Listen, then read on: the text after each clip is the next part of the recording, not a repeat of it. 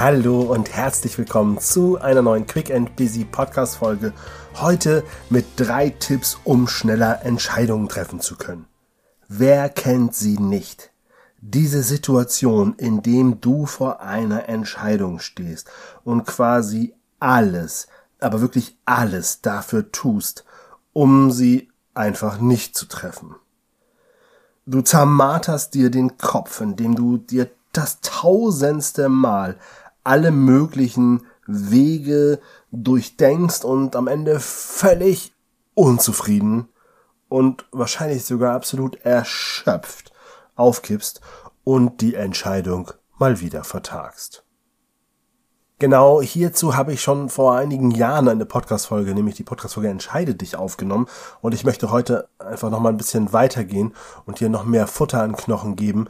Was kannst du tun, damit dir genau diese Situation deutlich seltener passieren, sodass du deutlich schneller Entscheidungen treffen kannst für dich, so dass sie dich nicht erst bis zur völligen Unzufriedenheit bringen oder aber auch gar dich sogar lähmen, um überhaupt in deinem Leben gerade die Dinge vorwärts zu kriegen. Und Tipp Nummer eins. Banal, aber äußerst effektiv. Schreibe dir eine Pro- und Kontraliste.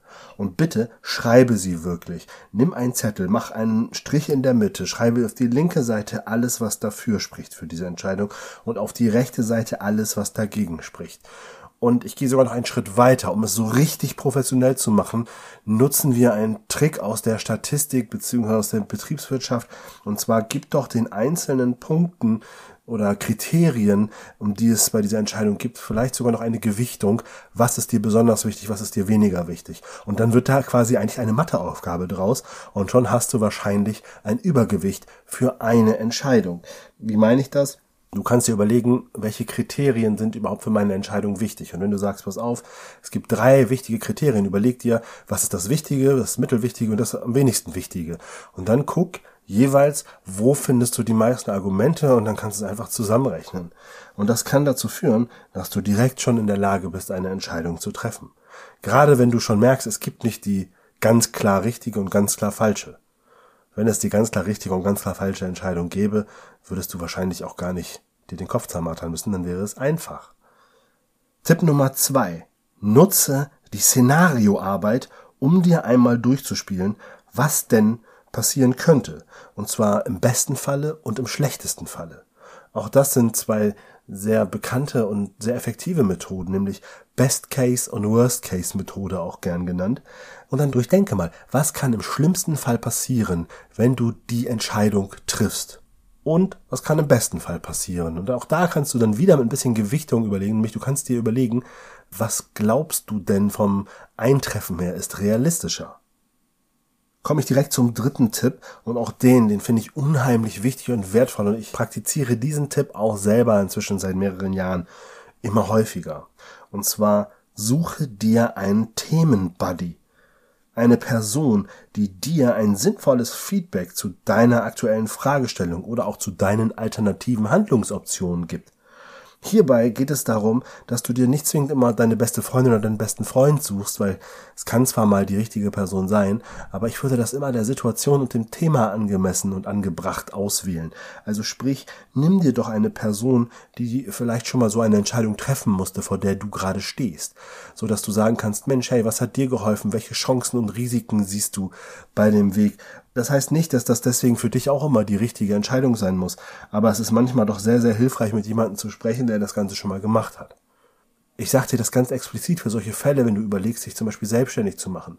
Dann ist es nicht immer die beste Idee, das in der Familie zu klären oder Freunde zu fragen. Vor allen Dingen nicht, wenn die sich selber noch nicht selbstständig gemacht haben oder auch da keine Erfahrung haben. Weil dann sprechen die aus einer Situation heraus, die für dich wenig hilfreich ist und auch für deine Entscheidung nicht hilfreich ist sondern hier wäre es natürlich clever, wenn du dir jemanden suchst, der vielleicht selbstständig arbeitet oder der zumindest da schon die Erfahrung hat, weil dann kannst du nämlich natürlich auch auf die Expertise zurückgreifen, die diese Person schon hat und vielleicht gibt's dann noch den einen oder anderen Tipp, was dich in deiner Entscheidung nachher bekräftigt, dich dafür oder auch dagegen zu entscheiden. Auch wenn ich eben noch gesagt habe, ich gebe dir drei Tipps. Hier kommt Bonustipp Nummer eins. Nutze meine X plus eins Technik, um losgehen zu können. Eben nicht die ganze Zeit das Problem nur zu bewundern und vor dem Berg zu stehen und nicht zu wissen, was du machen sollst, sondern um wirklich Step by Step einfach mal losgehen zu können. Wenn du sagst, ich kenne deine X plus 1 Technik noch nicht, René, gar kein Problem. Hör dir bitte Folge 1 und 2. Das ist gut, ne? Wir sind, glaube ich, in Folge 141. Aber hör dir Folge 1 und 2 in diesem Podcast an.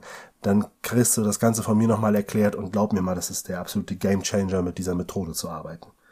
Bonustipp Nummer 2, wenn ich schon dabei bin, möchte ich es nochmal auf den Punkt bringen. Ne? Zu guter Letzt, keine Entscheidung ist ehrlich gesagt nur ganz selten eine richtig gute Alternative.